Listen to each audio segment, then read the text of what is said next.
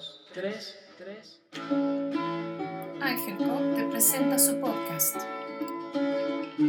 Sexualidad, alimentación, tips para tu menstruación, todo lo que quieras saber. Aquí. Bienvenidas.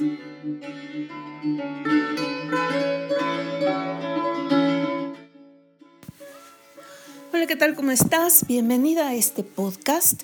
Este podcast ya con olor a Navidad en este noviembre, finales de noviembre de 2020. Con este final de año que ha sido todo un reto. Todo un reto porque nuestra vida ha cambiado de diferentes maneras. Porque nuestra vida se ha movido de diferentes maneras.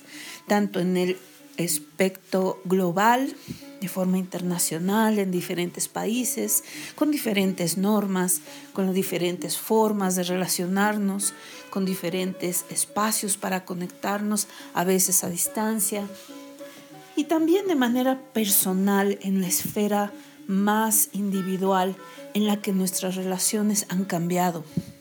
Nuestra relación con nosotras mismas, con nosotros mismos ha cambiado, tal vez porque hemos perdido el trabajo, tal vez porque hemos cambiado nuestras, nuestras rutinas y eso nos ha dado luz más hacia nosotras mismas y nosotros mismos. Este espacio del año en general es un espacio del año donde la luz cambia, donde todo se siente más frío y es muy natural que empecemos a sentirnos con mayor sensibilidad emocional en este periodo y especialmente con todos los eventos que hemos transitado a lo largo de este año en particular, de manera mundial, puede ser que esas emociones de nostalgia, esas emociones de tristeza se vean muy incrementadas. La forma en la que ha cambiado nuestra forma, nuestros espacios de recreación y nuestras formas de reunirnos con la familia y los amigos, en general podemos encontrarlas a veces poco satisfactorias y a veces dependiendo de nuestro nivel de necesidad de cumplir con las normas, pues podemos empezar a anular la posibilidad. Este año nos está ofreciendo un cambio, nos está ofreciendo un espacio de transformación tremendo. Nuestro cuerpo, ya todo nuestro sistema está sufriendo un cambio radical todo nuestro sistema está generando una información que a nivel emocional puede volverse muy intensa.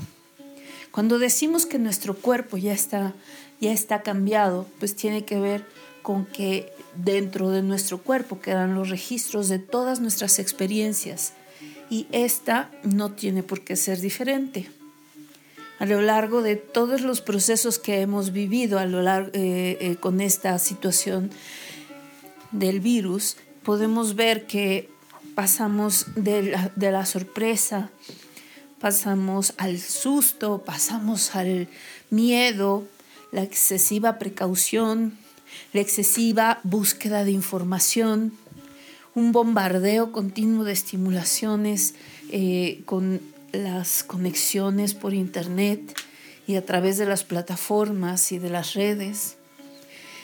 Todo eso ha afectado nuestro cuerpo y es importante empezar a considerar medidas de autocuidado que permitan que, que transitemos un momento del año como, como lo es el invierno con mucho mayor amabilidad.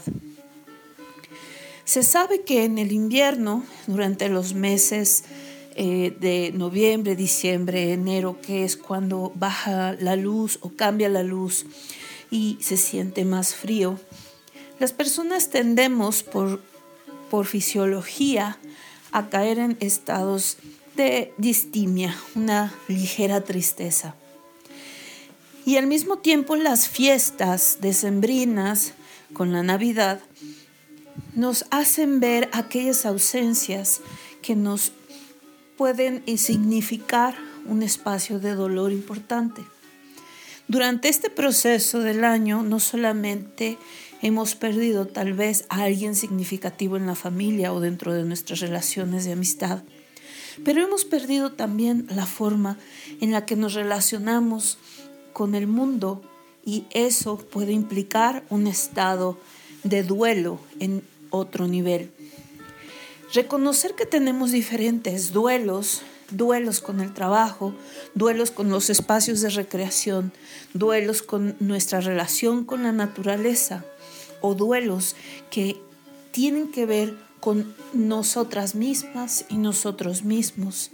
Asumir que ya no somos la misma persona de una forma radical con respecto a la persona que éramos al principio de año, es importante considerarlo. Todas estas emociones se pueden empezar a percibir como muy, muy eh, acumuladas. De pronto podríamos no poder distinguir un duelo del otro.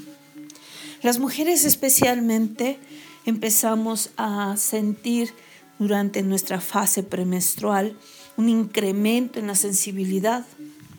Y no es raro que podamos encontrar espacio de querer aislarnos o querer estar en un estado de irritabilidad máximo o tal vez hasta enojo. Porque de por sí en el estado del, en el estado del momento premenstrual podemos sentir mayor sensibilidad. Durante esta etapa del año, durante el invierno, podríamos estar aún mucho más sensibles. Todas estas emociones que pueden empezar a surgir por los duelos que hemos vivido con personas, con situaciones, con nosotras mismas, con nosotros mismos, tienen que ser simplemente aceptadas. Tener paciencia, e idealmente encontrar algún espacio donde podamos comunicar y tener esa comunicación significativa, esa comunicación sin el miedo de la impresión que podamos dar. En este sentido, a veces no es en la familia o no es con algunas amistades.